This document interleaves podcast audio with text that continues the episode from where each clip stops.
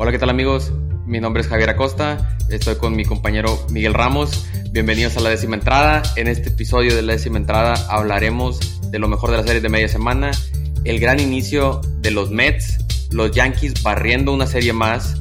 También daremos la previa de las mejores series del fin de semana, los, la revancha entre Astros y Blue Jays. También hablaremos de la serie que se viene, la del morro entre Yankees y Royals, la rivalidad del podcast. Y finalmente contestaremos sus preguntas hacia la décima entrada. Esta es la décima entrada y comenzamos.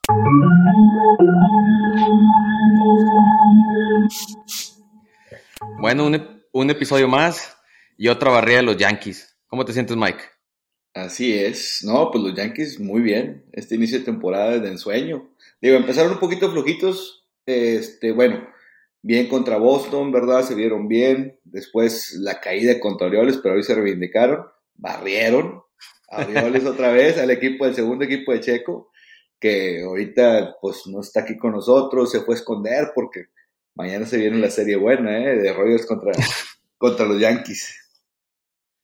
Sí, sí, sí, fíjate, este, ese, como, como Checo le dice David contra Goliat, pues ahora Goliat aplastó por completo a, a David, no que no, no le dio chance ni de moverse. No, digo, digo, es que debe esperarse, digo, la, la verdad, Orioles no es un equipo que vaya a competir, digo, le tocó un bachecito a Yankees, pero ahorita yo se los dije, se los canté episodios pasados, Yankees iba a barrer el Yankee francés. el Yankee francés otra vez. Ahí está su pronóstico y no falló, ¿eh?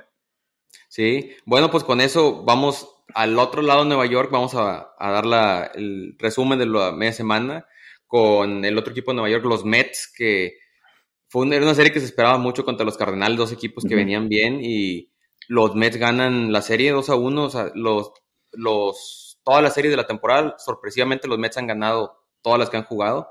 El primer juego se lo ganan a los Cardenales 5 por 2, donde los Cardenales van ganando, sacan dos en la octava, y como de película vienen los, los Mets y sacan cinco entradas en la novena, y con eso ganan el juego. Le sacaron, desgraciadamente, al mexicano gallego, le sacaron cuatro entradas, digo, cuatro carreras, y fue el, perdió el salvamento, pero sorpresivo ese regreso de los Mets. Juego 2, blanquean los Mets 3 a 0, muy buen juego de Chris Bassett, seis entradas, seis ponches. Y el juego 3 ya fue la venganza de los Cardenales, le pusieron un estate quieto y ganan 10 a 5, donde ya los bats despiertan Arenado, Goldschmidt, este, Tommy Edman, y le pegaron al que, si hubieras visto la serie, el pitcher más confiable se me hace que de los Mets, el que había dado mala sorpresa era Carrasco, y fueron tres entradas, dos tercios, y le sacaron siete carreras, lo sacaron a palos básicamente.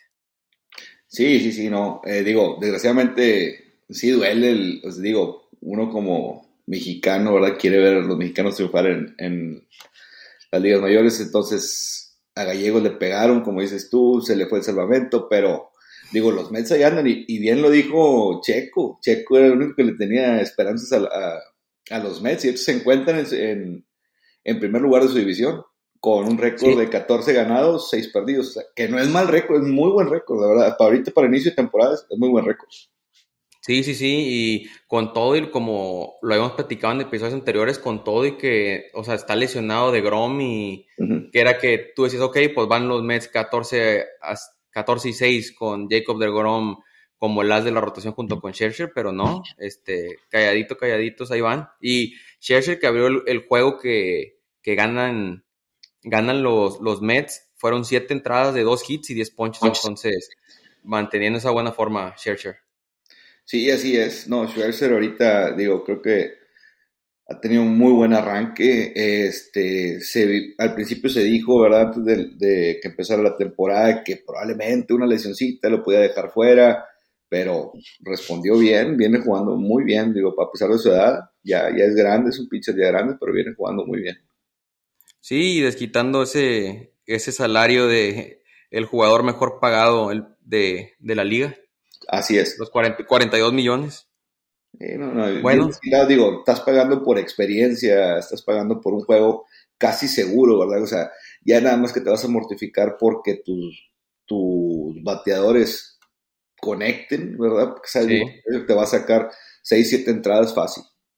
Sí, sí, sí, sí. Con eso vamos a otra serie, el clásico tejano, que pues se vieron un poquito más cerrados los juegos de lo que esperábamos. El primer juego ganaron los Rangers 6 contra 2. Los, el problema que han estado teniendo los Astros, buenas actuaciones de sus relevistas, digo, de sus abridores, y los relevistas vienen y les, les sacan el juego. Famber Valdés pichó 6 entradas, 5 ponches, y después de eso vienen los relevistas y se les fue el juego. Pegó un home run a, a García, produjo tres carreras. De los Astros, Jordan Álvarez pega home run, pues ya regresaron las cosas a las normalidades por los otros tres juegos de, la serie. El segundo lo ganan los Astros 5-1, donde otra vez la ofensiva conducida por Jordan Álvarez con un doblete, un home de, Tucker. Juego 3, Astros 4-3, donde otra vez Kyle Tucker, que había empezado lento la temporada, ya está volviendo a agarrar su, su forma, la que nos tiene acostumbrados. Tres producidas y finalmente el juego de hoy, que fue un duelo de pitchers. Martín Pérez de los Rangers llevaba juego perfecto, hasta la sexta entrada. Se avienta siete entradas, dos hits, una carrera. Y del otro lado de los Astros, Justin Verlander, siete entradas, ocho ponches y cuatro hits. Pero otra vez entra Kyle Tucker de, emergente, su único turno al bat, home run y ganan los Astros tres carreras a dos. Entonces, lo que se esperaba que ganaran la, la serie los Astros. Ah, sí, y lo que tanto criticamos que también que Astros relativamente era el mismo picheo de, de, la temporada pasada y que queríamos que levantara, sí le faltaba un poquito el picheo y ahorita fíjate, poco a poco se están viendo ya un poquito mejor y esperemos si llega a ser ese, ese equipo que peleaba por los primeros puestos de su visión y, que buscan el pase de postemporada. Así es, así es y otra serie que vamos a cambiarnos con eso de, los Astros porque otra serie que Mike estaba esperando mucho, quería ver como la prueba de fuego, sus Super Cups contra los Cachorros de Chicago, contra los Bravos de Atlanta. Este, el primer juego lo ganaron los Bravos 3 a 1, donde fue duelo de picheo, Max Fried 6 entradas, Marcos Stroman 6 entradas, pero gracias a Stroman le sacan 2 y ya con eso fue suficiente para marcar la diferencia. El juego 2 lo ganan los, los Cachorros en entradas extras con un home run de Patrick Wisdom lo ganan 6 a 3 y el juego 3 lo ganan hoy los Bravos 5 a 1, pero estuvieron dando pelea a los Cubs, que desmentíamos a Mike, pero ahí, siguen, ahí siguen dando pelea. Sí. habían perdido la serie, pero buenos juegos. Sí, no, digo, ahí, van los cachorros, ahí van los cachorros, digo, empezaron bien, ahorita vienen un poquito ahí medio trastabillándose, pero digo, esperemos, yo, yo siento que sí va a ser un equipo que de perdido sí va a pelear por esa segunda, tercera posición y meterse como comodina a la postemporada. Sí, fíjate, y, lo que habíamos platicado, que no sabíamos si tantas piezas al cuadro, que cómo iban a embonar el bateo, el picheo, todo se ha visto muy bien. Este, pues ahí van, pasito a pasito, por ahí van. Sí, ahí van poco a poco. Bueno, pasamos a otra serie. Este, mis Medias Rojas que tuvieron serie de cuatro juegos contra Toronto, donde pierden este, la serie tres juegos a uno, donde al como estuvieron los juegos, pudo haber sido al revés, pudieron haber ganado 3 a 1, pero este, el primer juego lo gana Toronto 6 a 2, es donde fue un duelo de picheo, Nate Ovaldi, 7 entradas, 5 ponches, 5 hits, pero desgraciadamente dos fueron home run, y del otro lado José Berrío, 7 entradas, 5 hits, 4 ponches, o sea, muy similar en la línea, le sacan dos carreras.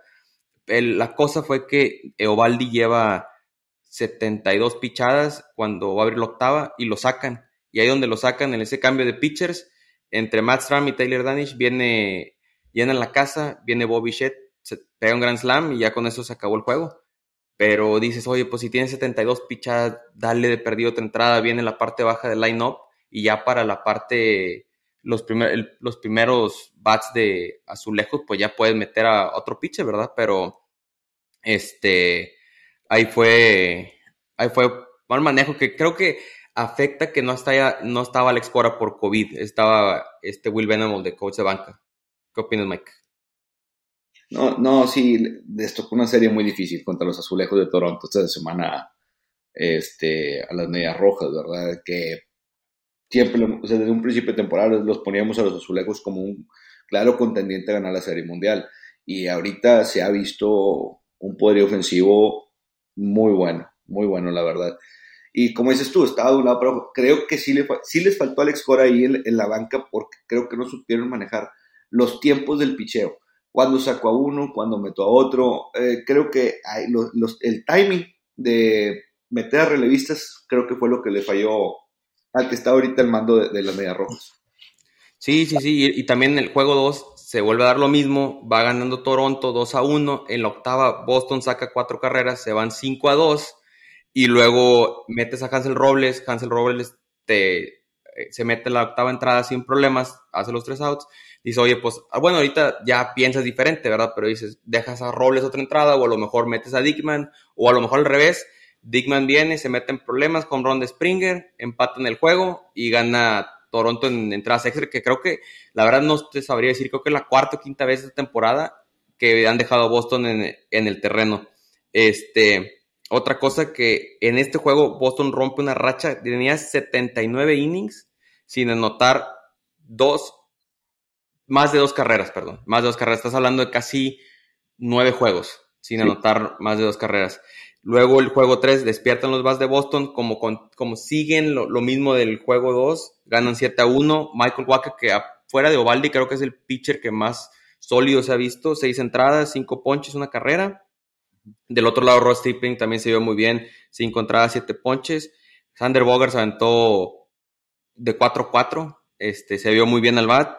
Eh, y finalmente gana, gana Media Rojas el, el juego 4, duelo de picheo, lo gana lo ganas Azulejos 1-0 en un juego donde Alec Manoa se aventó siete entradas y siete ponches, a todos los bats de Boston, los deja tres hits. Y por el otro lado, pichó el muchacho de oro Garrett Wiglock con, creo que nos tenía mal acostumbrados porque en todas sus salidas había sido tan económico. La salida pasada con Tampa fueron cuatro entradas, pero pichó menos de 50 pichadas. Aquí fueron tres entradas, 61 pichadas. No, no había pichado tanto, pero la única entrada que recibe la recibe sucia. Fue un error de de Cristian Arroyo, que yo creo que este juego le sirvió mucho a Whitlock porque este es creo que el mejor, junto con Yankees, el mejor lineup que se ha topado en la temporada. Ha pichado contra Yankees, contra Toronto, con, dos veces contra Toronto, contra Tampa, Minnesota y Detroit.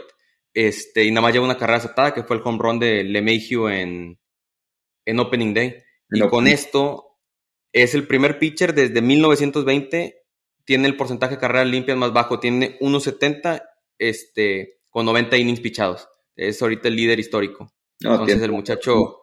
Muy buenos números y empezó bien la temporada. Y como dices tú también, y vaya que sí le tocó, dices tú, ya jugó contra Yankees, dos veces contra los Azulejos. Entonces le ha tocado series difíciles donde ha tenido que salir, o sea, que sobresalir y lo ha hecho. Entonces, digo, desgraciadamente, así lo vuelvo a repetir, esta última serie contra, contra Toronto, el timing, fue el timing lo que los mató, digo, pero ya espero, y ya regrese Alex Cora y sí. levante los Rojas. Sí, y fíjate, este, eso también afectó en el bullpen porque algo que no habíamos platicado porque no se había presentado con algún equipo fue que Tanner Houck no viaja a Toronto porque no está vacunado. Entonces, con Tanner Houck ya no tienes un abridor, por eso Whitlock abre el sábado en Tampa para poder pichar a este, el día de ayer, el, perdón, el día de hoy en Toronto. Entonces, a raíz de eso pierdes un brazo en el bullpen.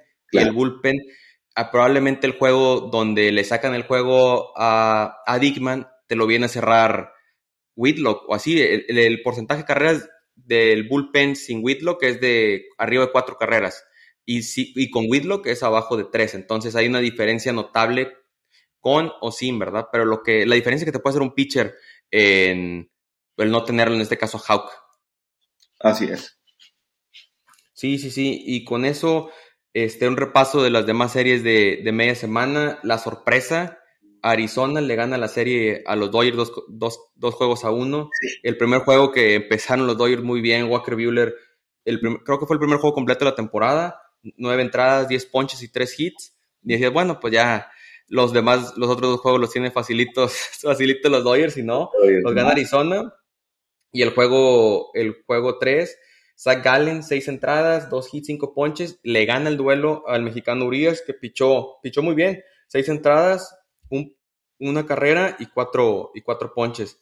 Otra de las series que esperábamos que estuviera muy buena, Tampa le gana a los Marineros 2 a 1, los Royals de Checo llegan embalados a la serie de, este fin de semana, le ganan a los White Sox 2 a 1, que los White Sox también andan muy mal, este, esa lesión de haber perdido a Eloy Jiménez y tener a a Luis Robert lesionado les está costando bastante. Y los Marlins barran a los nacionales. Ya nos andaba diciendo Mike que quién va de último lugar. Los Marlins ahorita ya subieron a segundo. Pablo López. Pablo López, el juego de. Se aventó tres hits, una base por bola, seis ponches, este, seis entradas. Lleva 18 entradas y dos tercios sin permitir carrera. Lleva punto 39 de porcentaje de carrera limpia. Desde el primer juego de la temporada no acepta una carrera y solo aceptó una. Y no le ha pichado, o sea, dirás tú, bueno, este juego le pichó a Nacionales, que es, se puede decir un flan. Ha pichado, ha blanqueado a los Phillies, ha blanqueado a los Cardenales y tiene la única carrera contra los Gigantes. ¿Cómo ves, Mike? No, fíjate, estos tres que estás, mencionando, digo, yo considero una, una, carrera contra Gigantes, o sea, está muy bien, digo, este, ha pichado demasiado, demasiado bien. Y volviendo al tema, sí, este, digo, esperemos si se mantenga, esperemos si se mantenga a ese nivel. Sí, sí, sí. Sí, y otro que este, se esperaba mucho de él por cómo cerró la temporada en el cambio de, de Tampa Bay a, cerveceros, Willie Adames, que se avienta, ganaron los, los cerveceros el juego del, del martes, le ganan 12 a 8 a los Piratas de Pittsburgh, Willie Adames siete carreras producidas, dos home runs y un doblete. Excelente, excelente actuación de, de Willie Dames, que fue creo que la mejor actuación de, esta media semana entre Pablo López y, Willie Dames. No, que muchos lo criticaban, o sea, al momento de salir de, Tampa, porque Willie Dames a lo mejor no tenía mucha, eh, ¿cómo te diré? Este, no lo veían como el futuro de Tampa. Y en, realidad, juega, muy bien, juega muy bien el chavo. Y digo, cuando se anunció que iba a los cerveceros, todos nos quedamos como que ah, a saber, a lo mejor de ahí va a terminar jugando mal, este, pero no, fíjate, está respondiendo William Adams ahorita esta temporada. Sí, fíjate, lo que muchos decían era de que, ¿sabes qué? Nada más lo están cambiando para poder subir a Wander Franco. Y, y no, y, también lo criticaron porque dijo, me va a ser, me va a ser beneficial el cambio de, de Tampa porque batallo en ver la bola por el, la, ¿cómo se dice? El batter's eye, que es donde está atrás del pitcher en el jardín central, que es para poder ver la bola.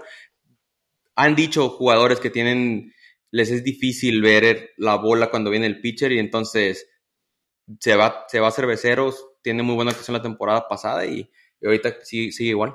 Muy bien. Bueno, pues vamos con las series del fin de semana. Vamos a ver lo mejor, lo mejor de las series que hay una serie, bueno, hay una en especial, pero se viene muy buena. Esa vamos a dejarla para el final. Este, se viene muy buena serie. Se viene Boston contra Orioles, que espero que Boston, los bats se vieron, salvo esta, las el juego de hoy, los últimos. los, los, Super Orioles, usted lo estaba en el episodio pasado, a ver, nada más contra los Yankees le echan. No, no, no, no, no, no, por, no, por eso estoy diciendo, o sea, yo espero que los vaya a despertar, espero que se mantengan así, porque es una serie que en papel se debe barrer, ¿verdad? Entonces, esperemos, y son las este, ya no pueden seguir dan, perdiendo juegos contra rivales de división, entonces aquí es donde... Debe aprovechar Boston, son las que debe aprovechar y barrer o de perdido ganar, eh, ¿qué serie está? ¿De tres juegos o de cuatro? De tres. De tres, debe de ganar mínimo dos, o sea, ponerse objetivo mínimo. Y claro que tienen con qué. Digo, hoy, se, hoy sí fue el primer juego en el que Orioles se vio mal a la defensiva. Cometieron muchos errores contra Yankees. O sea, fueron errores del shortstop y del segunda base de Rugni Odor, ex Yankee, ¿verdad? También cometieron unos errores tan de, principiantes que les costaron el partido. Fue donde Yankee se fue arriba. Digo, ya el último, este, ahí se arrimaron un poquito, pero al final, digo, cometieron muchos errores. Entonces, la tiene, espero. Creo yo que sí barre Boston a los Orioles también. Oye, ahorita que, que me dices eso, Mike, vamos a acabar las, las series de la, semana y vamos a regresarnos porque nos faltó una serie que se te, se te, olvidó decirme a mí. La serie de los Yankees, la barrida de los Yankees a, los Orioles. digo, no, si yo sé, más que dije, no, meta, bueno, déjalo, déjalo. Después se lo voy a recordar y no voy a mencionar yo algo. Cuando me pregunten de Boston y, o de Royals, ni les voy a decir nada. no, mira, vamos, vamos a tocar eso porque este, la, la, el primer juego como, como tú lo predijiste, barran los Yankees a, los Orioles. este, gana el primer juego Yankees que se les querían acercar los Orioles ahí poquito a poquito, pero no se fueron dejando los Yankees. El primer juego lo ganan 12 a 8 con una actuación de Anthony Rizzo, primera vez en su carrera, pega tres home runs, Aaron Judge pega home run en su cumpleaños, Joey Gallo pega home run. Este, oye, pues yo, yo donde vi el marcador que se estaba empezando a sacar Orioles, que sacaron cuatro carreras, dije, oye, ya metieron a Chad Green, pero no, en esta ocasión no lo metieron. Este, juego 2 lo gana Yankees 5 a 2. Otro home run, ahora un home run de Stanton, es su, 305, es su número 350 de por vida. Home run de Joey Gallo, eh, la, la revelación de los Yankees, King, dos entradas, un tercio sin carreras, dos ponches. Clay Holmes, eh, uno de tu pitcher, se me hace que es uno de tus pitchers favoritos de los Yankees, con el juego salvado. Y el juego de hoy, pues no tuvieron nada que hacer. Los Orioles 10 a 5. Hits de todos los Yankees, menos de Joey Galo. Y George pone la exclamación en el juego con un home de tres carreras. Otra vez se la vuelve a volar. Sergio, si nos estás escuchando, por favor, síguele tirando a, a George, por favor. Y a todos los Yankees. Ahorita, mira, nada más les empezaba a tirar y se prendieron. Oye, ¿quién era el que decía, Sergio, que prefería a qué jugador? ¿A Rosario? ¿Quién decía? Sí, él decía que no, que cómo se ponía, que, que el contrato de George y que esto y que está muy caro, que yo me pagaría, que yo me, tra me traería a Rosario, que batea mejor y a ver. Lo acaban de operar de la vista a Rosario, que va a estar fuera de 8 a 12 semanas. Sí, no, no, no, no. No, pero y ahorita de, de los Jacks, sí, como mencionas tú, los tres compones de Rizzo en, en el partido, sí, hasta en el tercero hasta él ni se lo esperaba, ni se esperaba ¿Sí? que se la fuera a volar, o sea, se quedó, se quedó impresionado cuando, cuando, cuando se dio cuenta que salió. Sí, y, porque parecía que iba por el, por, iba a pasar por el poste de, de foul y sí, sí, sí, se, sí, quedó, se quedó estático. Se salió del bat, era foul, y agarró, agarró una comba, curva, y se metió, y en la mera esquina alcanzó a, a clavarse ahí en, en, la primera fila de asientos. Y digo, él se quedó impresionado. Y digo, y esa es la primera vez en su carrera que se avienta tres conrones en un partido. Entonces, bien por él. Sí, y otra cosa que llama la atención es que ha cambiado su swing para elevar más la bola para aprovechar ese jardín derecho corto que tienen los Yankees y pues le ha servido, lleva ocho home runs ahorita en la, en la es, temporada. Es el líder de home runs ahorita, eh, lo que va de la temporada, ahora la temporada es muy, muy joven, pero Ahorita es el líder con ocho home runs. Sí, ya lo están bautizando el rey del jardín derecho allá en Nueva York porque... Te digo. se me hace que esa apodo se alimentaste tú, Mike. Y te, te, una de tus cuentas. Pero creo que sí. Oye, y también es otra. Tanto me criticaba este Checo que escogía Rizzo todas las temporadas, todas las, las semanas, el jugador de la semana. Ahí está por qué. O sea, digo. O sea, ya estás dando otra previa de quién va a ser tu infielder de la, de la siguiente no, semana. No se lo van a esperar, no se lo van a esperar. no jugador. Bueno, este, fíjate, algo para cerrar, que los Yankees lo que deben estar haciendo, las series fáciles, las están, ahora sí ya, regresan, llevan ya dos barridas seguidas, entonces lo que deben estar haciendo, barren a Cleveland, barren a los Orioles ahora, entonces, no, pues muy bien, muy bien.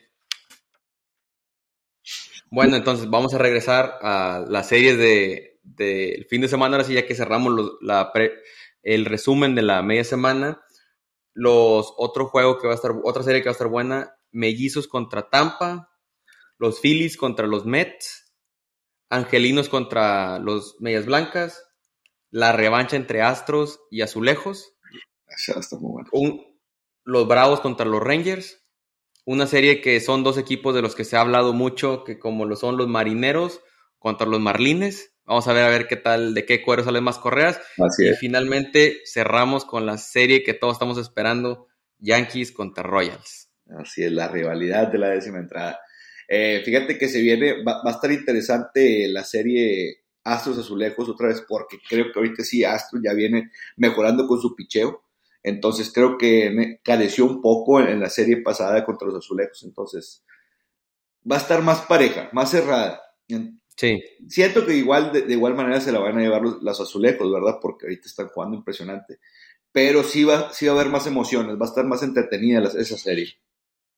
Sí, sí, sí, coincido contigo.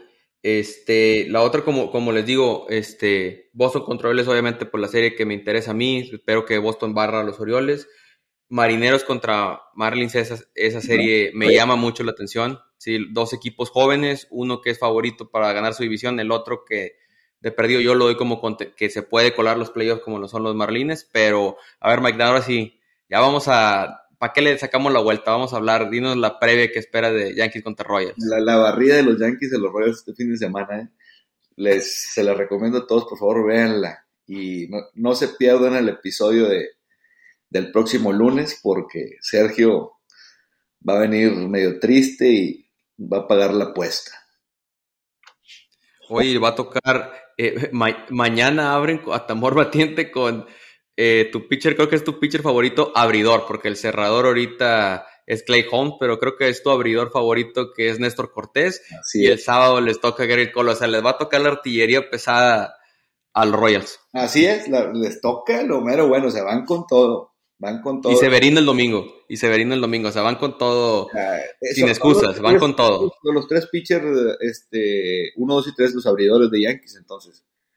Van con, digo, los astros se alinearon y tocó. o sea, mira los tres pitchers que van a, que van a, que van a abrir. Entonces, digo, y de igual manera, no lo sabes, con, eh, con Néstor Cortés siento es el, es el más, el abridor más seguro. Ahorita que tiene Yankees, porque sí. Garrett Cole ya ves, el último partido que tuvo salió bien, le fue muy bien, pero los dos anteriores le fue, le fue muy mal, le fue muy mal, no, no, no, logró hacer lo que se esperaba de él.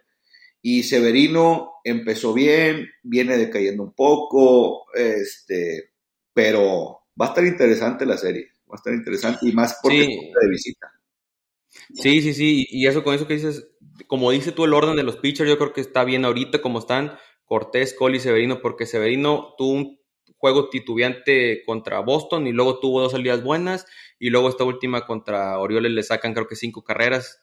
Entonces, eh, de altibajos, ¿verdad? Pero de los Royals, vamos a ver a su picheo joven, a ver cómo les va y pues el bateo que, que traen ahí, a ver qué, qué batalla le pueden dar a, los abridores. Y pues ya sabes, lo, que tú sabes y también Sergio lo sabe es que si llega a pasar cualquier cosa con los abridores de los Yankees, tienen la confianza en el bullpen que no sé si los Royals tengan esa misma confianza en su bullpen. Así es, así es, y como, y como ya lo había comentado Checo en episodios pasados, ahorita el picheo de, si no es por Greinke el picheo de los Royals, digo, no hay, sí están batallando, están batallando para encontrar su, su ritmo de juego, ¿verdad? Este, pero va a estar interesante, y digo, ahorita eso sí, Yankees viene con un récord, los últimos seis juegos ganados, ¿verdad? Eh, Royals viene a ganar su, esta, su última serie.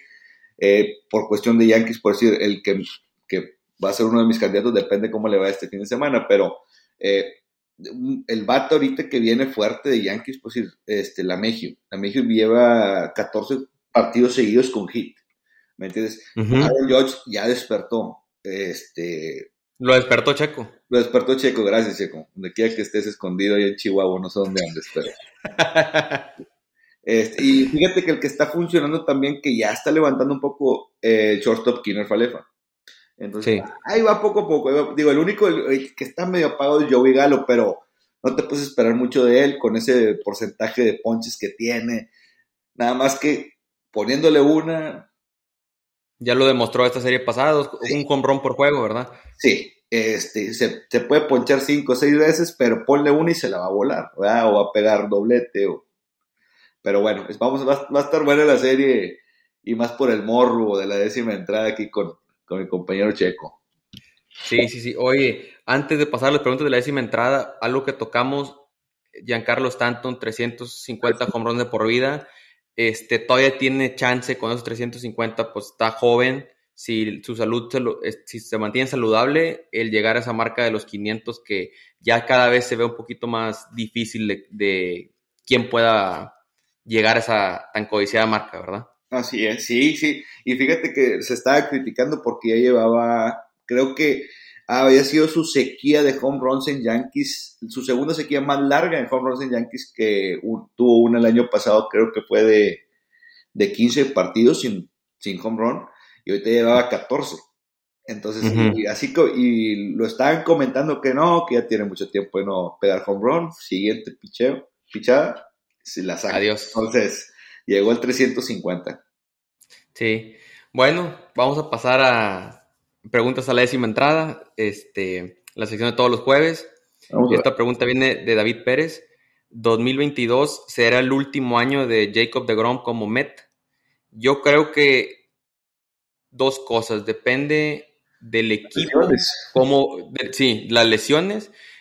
El equipo, aunque les vaya muy mal, tienen a un dueño en Steve Cohen que ya demostró que no le importa. Es el dueño más rico de todas las ligas mayores. Entonces, si tiene que pagar la mitad, no sé, 100 o 150 millones de dólares de taxas este, por tener arriba el tope salarial no le importa. Entonces, el dinero no es problema. La clave va a ser la salud.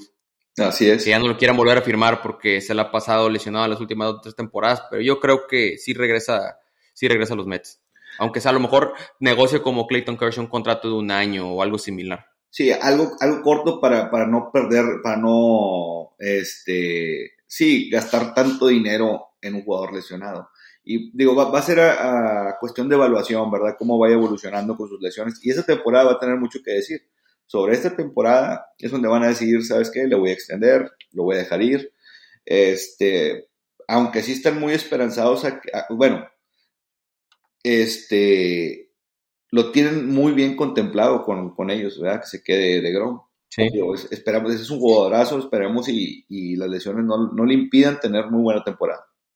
Sí, así es, así es, coincido contigo. Esa segunda pregunta viene de Néstor López. ¿Por qué se pone suéter y bufanda en Empire cuando va a batear Gary Sánchez? Te la dejo, Mike. ¿Fue Néstor López, alias Checo González o...? se, me hace, que la mandó Checo de incógnito, fue un enviado de Checo, Néstor, pero yo, creo que para contestar esa pregunta como la contestaría Checo, este, se pone el suéter y la bufanda porque le da frío por los abanicos industriales que ponen detrás para que huele la bola. Eso creo que es la respuesta que daría Checo. No, sí, es la que quieren escuchar. Entonces, entonces ah, bueno, dáselas ya, por favor. Déjalo por Lo que el público pida, lo que el público pida. Sí, está bueno, diles que sí. bueno, esta siguiente pregunta viene de Ana González. ¿Qué opinan de los Red Sox esta temporada? Pues esta pregunta, ahorita te la paso a ti, Mike, déjala contesto yo primero. los Red Sox ahorita llevan récord de 8 y 12, que por como de perdido, el juego es la serie está pasada contra Azulejos, de haber perdido 1 y 3, a lo mejor pudieron haber quedado 2 a 2. La serie pasada contra Tampa hubo un juego, ese juego que eh, con ese home run de Kiermaier que dejan a Boston tendidos. Ahorita ese récord podría ser 10 y 10 o incluso mejor. Boston ahorita ha tenido 8 juegos que se han definido por una carrera y lleva 3 ganados y 5 perdidos. Entonces ahí se, ha, les ha tocado la de perder. Igualmente en el bateo hay un hay un, una evaluación que, que te miden el contacto del barril con la bola, pues con el barril es un contacto sólido Boston está número 6 de toda la liga en contacto sólido, pero el promedio de sus batazos está en el último de la liga. Entonces, están empezando a hacer contacto muy bien. Si están bateando, desgraciadamente, no han caído esas bolas. Este, se vio el juego de, el juego de hoy, dos batazos que, uno, al hueco que llega Juli Gurriel, Lourdes Gurriel por él otro que atapa Raimel Tap en la barda, eh, uno de Chapman, que, o sea, batazos que si votan son, son carreras, ¿verdad? Que te marcan la diferencia en el juego. Entonces yo creo que les ha hecho falta el bateo oportuno. También Boston es el único equipo en toda la grandes ligas que no ha pegado un hit con la casa llena en lo que va la temporada. Ese es otro stat. Y el bullpen se ha visto muy bien, que era la. Entonces el bullpen se está viendo muy bien, pero nos están fallando no están fallando los bats. Entonces, nada más hay que tener fe, es una muy joven la temporada, entonces le puede dar vuelta el equipo sin problema. ¿Qué opinas, Mike? Sí, no, como mencionas tú, eh, el bullpen empezó muy bien, empezó muy bien y va muy bien. Ahorita en cuestión de bateo, como dices tú, se sí se les complicó al principio, igual como siempre lo mencionamos, este, la, la pretemporada que hicieron fue muy corta, concentración, todo les faltó, pero ahorita poco a poco ya se levantan lo que es Kike Hernández, Verdugo, Bogarts, Devers que empezó también bateando bien, ya están despertando un poquito más, ya es cuestión de irse acomodando, como dices tú, desgraciadamente no han caído esos hits que... Sí. pero están pegando muy fuerte, están pegando muy fuerte. Entonces, digo, poco a poco, la temporada es demasiado joven, son 162 partidos, ¿verdad? Sí. En la temporada van, ¿qué van ahorita? 18. 18 19. 20, 20. Sí, van 8-12 ahorita, eh, van, van a despertar. Eh, es Boston, no hay, no, hay que dejarlos fuera, no hay que dejarlos fuera. sí. Ahí van, van a despertar. Sí, y, y, ese bateo de Boston las últimas 3, 4 temporadas ha estado en el top 5, top 6 de la liga, entonces es cuestión de tiempo para que esos batazos empiecen a picar. Así es. Esta última pregunta viene de Alberto Peña. ¿Qué opinan de la carta de los Yankees? ¿Y qué opinan del video de Joe Girardi de cómo robaban señas los Yankees? Nada más antes a nuestra audiencia, ese video que dice Alberto de Joe Girardi fue un video que salió de nuevo ahora con esto que se salió la carta de los Yankees que habían hecho trampa y esto. Sale un video de Joe Girardi que lo entrevista en el 2019 en MLB TV, donde dice que él había formado parte de una organización donde este, para robar señas, las señas venían de arriba, se las pasaban al dogout, del dogout a segunda base, y luego como que se arrepiente, como que dice, ya la regué en cadena nacional, y así era como los atrapábamos, pero pues ya eh, todos sabían que la única organización con la que había estado era con los Yankees, ¿verdad? Pero ya nada más di como el énfasis de la pregunta a la audiencia. Te lo dejo, Mike. No. Bueno, primero que nada, ¿qué te dije, Alberto? Que ya no mandar este tipo de preguntas. Le viene mal al podcast, por favor. Ya. Y lo, lo que dijo Gerardi fue un chascarrillo, hombre. O sea, se le fue, se le fue. Es nomás para que se riera la gente. Este, no, no, pero ¿qué opinamos respecto a la carta? Digo, no, no es, ¿cómo te lo diré? No creo que Yankees, bueno, sí creo que Yankees haya hecho eso, la verdad, pero no creo que haya sido el único equipo que, se haya tomado esa ventaja de, todas esas cámaras que están ahorita, porque ahorita sí ves repeticiones de por todos los ángulos, de, de, aprovecharse de esa situación. Entonces digo, sí, Girardi la regó diciendo lo que dijo en ese video en el 2019, pero... Eh, pero tampoco se compara, digo, no quieren eh, opacar tantito, eso sí, lo que fue trampa de los Astros en el 2017. Sí. Sí, o sea, sí, sí, sí. Quieren opacar un poquito eso y no, ahí sí no. Sí, porque mira, lo mismo que hicieron los Yankees fue lo que similar a lo que hizo Boston y como tú dices, yo coincido contigo que en el béisbol siempre ha sido eso de robar las señas de, de segunda base, tratar de robar la señal al catcher. Aquí es muy diferente porque es una cámara de video, pero no creo que Yankees y Boston, a lo mejor como son los dos equipos de mayor perfil, los únicos que salieron, estoy seguro que hubo muchos equipos que se les ha de haber mandado una carta similar, pero no sale a la superficie por lo mismo que no son un equipo como los Yankees o como Boston en su momento. Así, así es, digo, ya, ya estás hablando de un de los equipos históricos de, de la liga, entonces acá, o sea, agarran más luz, agarran más atención ese tipo de equipos que por si te dijeran, no, pues los Royals hicieron lo mismo. Son los Royals. eso está bueno, me déjalo. Los mugres esos. bueno, y con, con eso, eh, gracias Alberto por tu pregunta. Este, se me hace que. Nada, por favor, Alberto. Sí, por favor, cámbiate el nombre porque ya Mike ya va a vetar tus preguntas. Eh, ahorita que mencioné los Royals, Mike, pues se hizo, se hizo la apuesta el episodio pasado. Así es. ¿Cómo, cómo vamos a aventar la dinámica? Un, en nuestro siguiente. No vamos a aventar. Se viene el post de que, que hacemos de un día como hoy. Este, el post que sigue de ese va a ser el del episodio, ¿verdad? Ahí donde vamos a poner la, cómo va a funcionar la dinámica para la gorra. Así es, todavía estamos preparando eso para ver cómo funciona la, dinámica, pero estén atentos, por favor, a nuestro Instagram. Vamos a subir ahí cómo va a estar la dinámica para poder participar en, eh, en este giveaway que va a ser la apuesta entre Checo y un servidor. Eh, va a estar muy buena la apuesta. Para recordarles, es el que gane la serie, el perdedor, paga la gorra de uno de nuestros seguidores de su equipo favorito. Entonces, estén atentos, por favor, a, nuestros siguientes posts en, Instagram. Sí, y también a las, a las, historias en Instagram donde estaremos recordando de lo, del giveaway y dando actualizaciones de cómo va la serie.